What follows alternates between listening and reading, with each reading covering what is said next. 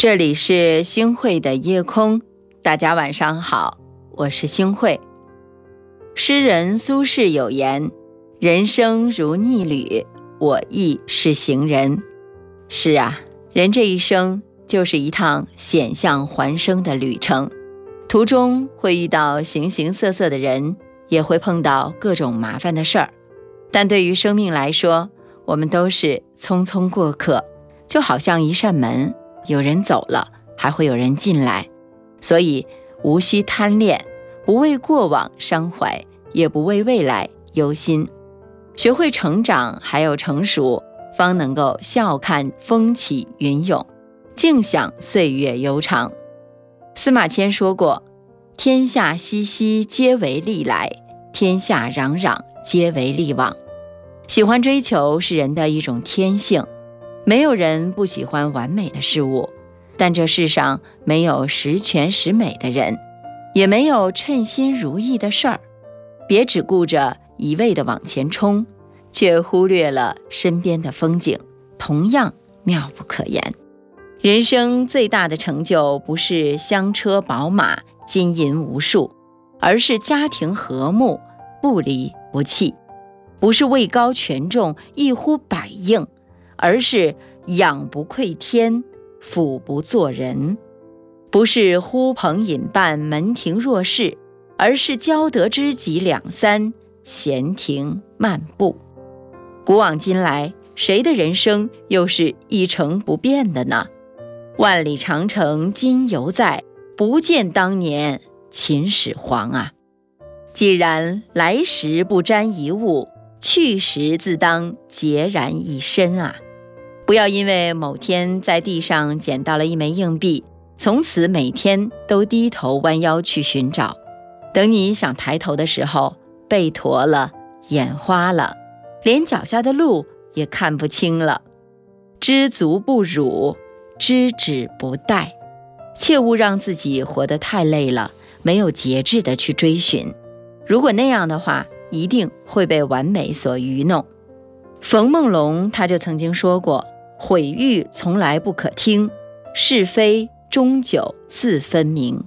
人生很多时候皆是如此的，你越是争辩，别人越嚣张；相反，不在意他人的眼光，无视别人的议论，流言蜚语迟早会散。《道德经》有云：“夫唯不争，故天下莫能与之争。”人生在世，少点时间。耗在无意义的争论上，也不要总把不争馒头争口气挂在嘴边了，因为争来争去，人生的最后大家都一样，两眼一闭，万般皆空。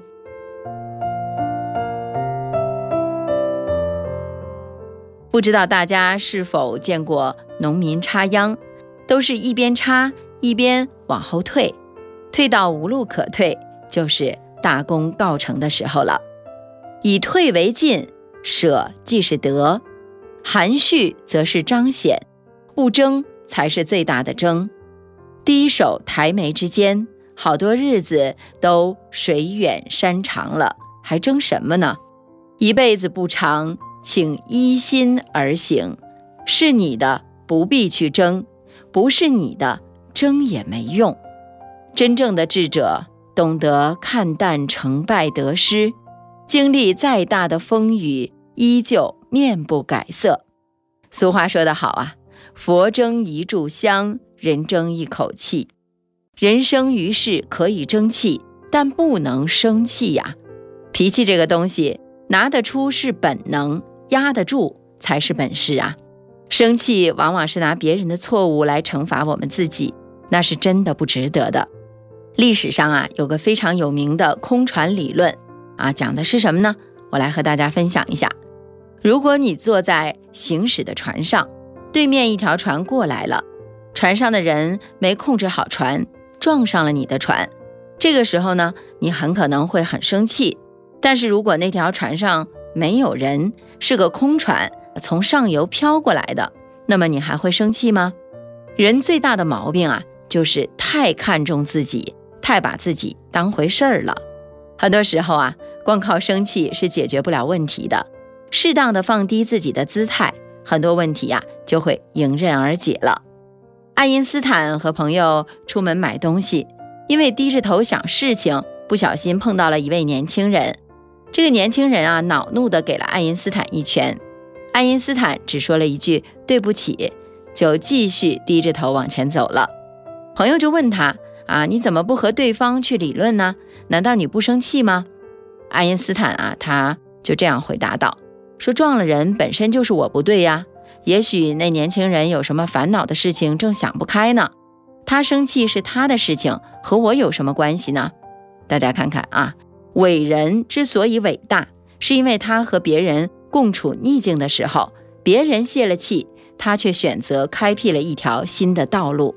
人生不如意的事儿啊，十之八九，咱们没有必要让这些不值得的嫌弃占去了我们的宝贵时间。这也正是那一句话所说的：“笑一笑，十年少；愁一愁，白了头。”没错。人活一生，除了生老病死，其实没有几件事情真的重要。何必为了不值得的一些小事儿去发愁，坏了自己的好心情呢？很多人很多事儿我们求不得，所以最好的办法就是顺其自然，随遇而安。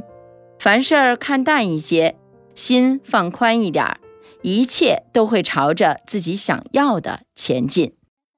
若夏你归来。山在忧郁，北方之寒，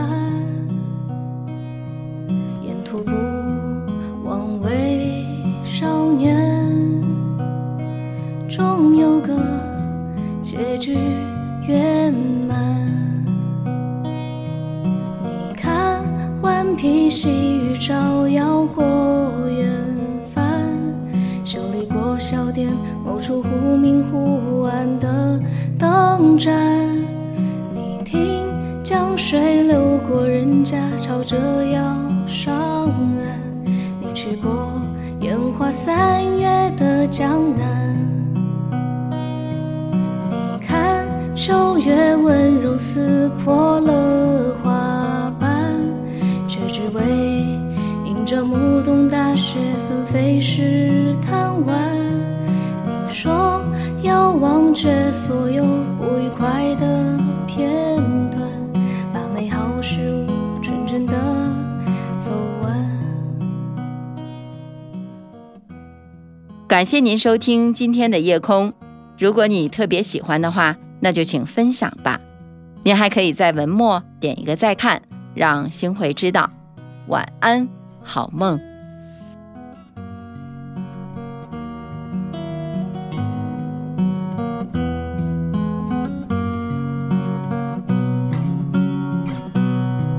把疲乏忘记装进铺纸的长街，把失败恋爱藏进路人的详谈，把起舞的今日写成诗